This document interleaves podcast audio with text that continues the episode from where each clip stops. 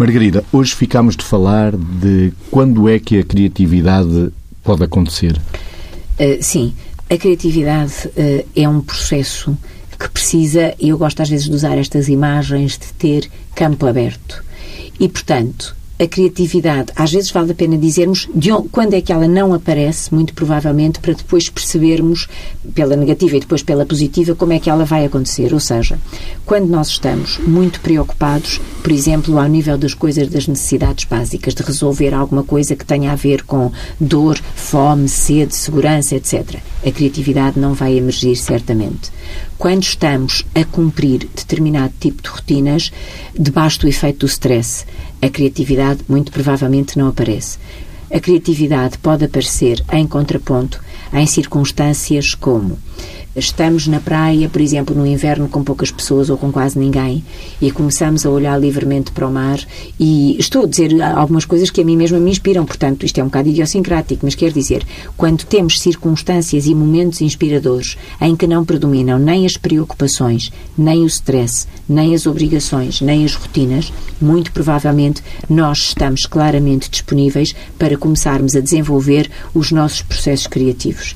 E isto é importante ter em consideração atenção para que as pessoas não pensem que algum tipo de artistas perde muito tempo e podia produzir mais, porque às vezes o tempo que perde é o tempo onde vai buscar uh, inspiração e é a partir daí que começa genuinamente a criar, senão fará mais do mesmo. Quando é que a criatividade pode acontecer, Vitor? Em termos de sítios ou de espaços ou de tempos, poderíamos dizer, alinhando com o que a Margarida está a dizer, que ela tendencialmente acontece mais quando nós não estamos focados a resolver um problema. Até pela resposta que é preciso dar através da zona cerebral respectiva, porque o nosso córtex pré-frontal é mais lógico, mais executivo. Pré-frontal à frente, em cima dos nossos olhos, portanto a testa. Tal qual.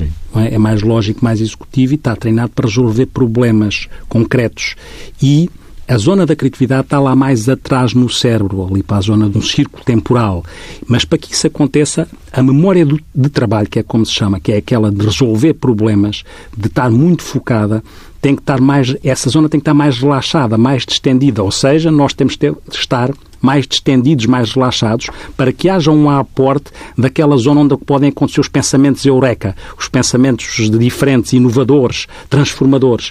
E há formas de estar que facilitam isso, porque se eu estiver muito focado numa coisa, provavelmente fico mais escravo desse pensamento lógico e menos disponível para o pensamento criativo, o pensamento divergente.